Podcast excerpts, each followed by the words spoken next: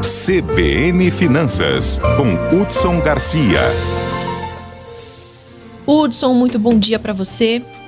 Bom dia, Dani. Bom dia, nossa equipe. Bom dia a todos que acompanham a CBN Campo Grande. Hudson, podemos ter prejuízos com o conflito no leste europeu? Estou falando aí né, de, de, prejuízos em relação à economia.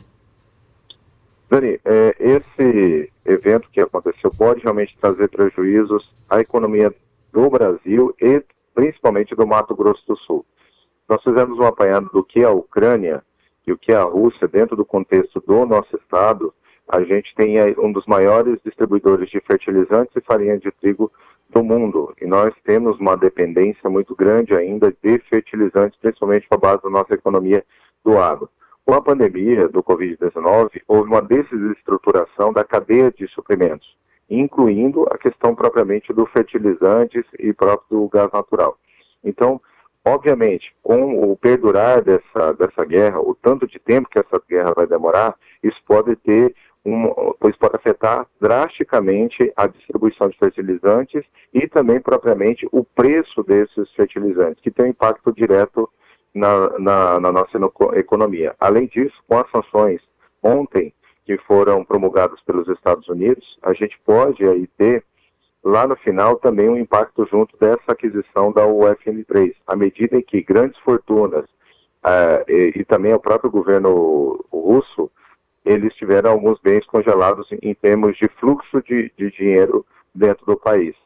Aqui no Brasil, com a escalada do dólar e a escalada do barril do petróleo, a gente tem uma propensão de ter um maior aumento no preço do combustível, porque a Petrobras não vai segurar, ela vai ter que repassar esse consumidor, e o dólar, principalmente naqueles produtos que são importados, como a própria farinha de trigo, ou própria gasolina, ele vai ter uma pressão muito maior na questão dos preços. Então, antes, quando nós tínhamos uma projeção de ter uma queda no IPCA, uma queda no IGPM, com o perdurar dessa, dessa guerra, isso pode se reverter. A gente pode ainda ter uma pressão inflacionária e voltar aí a dois dígitos, dependendo do tempo que demorar essa investida do governo Putin junto à Ucrânia.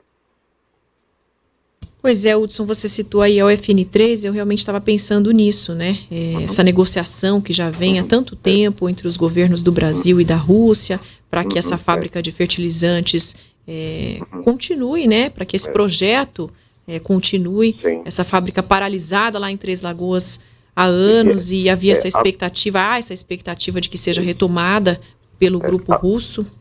A princípio, ainda não, não está afetando tá? porque essas as medidas de sanções foram emitidas ontem. Então elas vão ter efeito a partir da, daqui a um mês, se a guerra demorar todo este tempo. Acontece que o mundo inteiro vai haver realmente uma concentração de fluxo em moeda forte. Né? Isso vai desvalorizar demais a moeda russa e vai valorizar mais o, o câmbio, vai valorizar mais o dólar, porque é óbvio que numa, numa perdurar de uma guerra, as pessoas ficam mais receosas. E pior, neste caso, é, é uma atitude de um país só, que resolveu invadir outro, e óbvio, né, com uma proposta de, da questão da OTAN, né, de não ter interferência da OTAN, mas é principalmente por conta da energia elétrica, porque o governo russo tem alta dependência de gás natural. E isso, a reflexo, também impacta aqui, viu, Dani? Porque aí regula a questão do preço do gás natural. Pode ser que a gente tenha que pagar mais caro para ter aquele gás boliviano. É, Hudson, infelizmente, é um conflito que respinga no mundo inteiro. Obrigada pela sua participação, bom dia. Muito bom dia, bom final de semana a todos.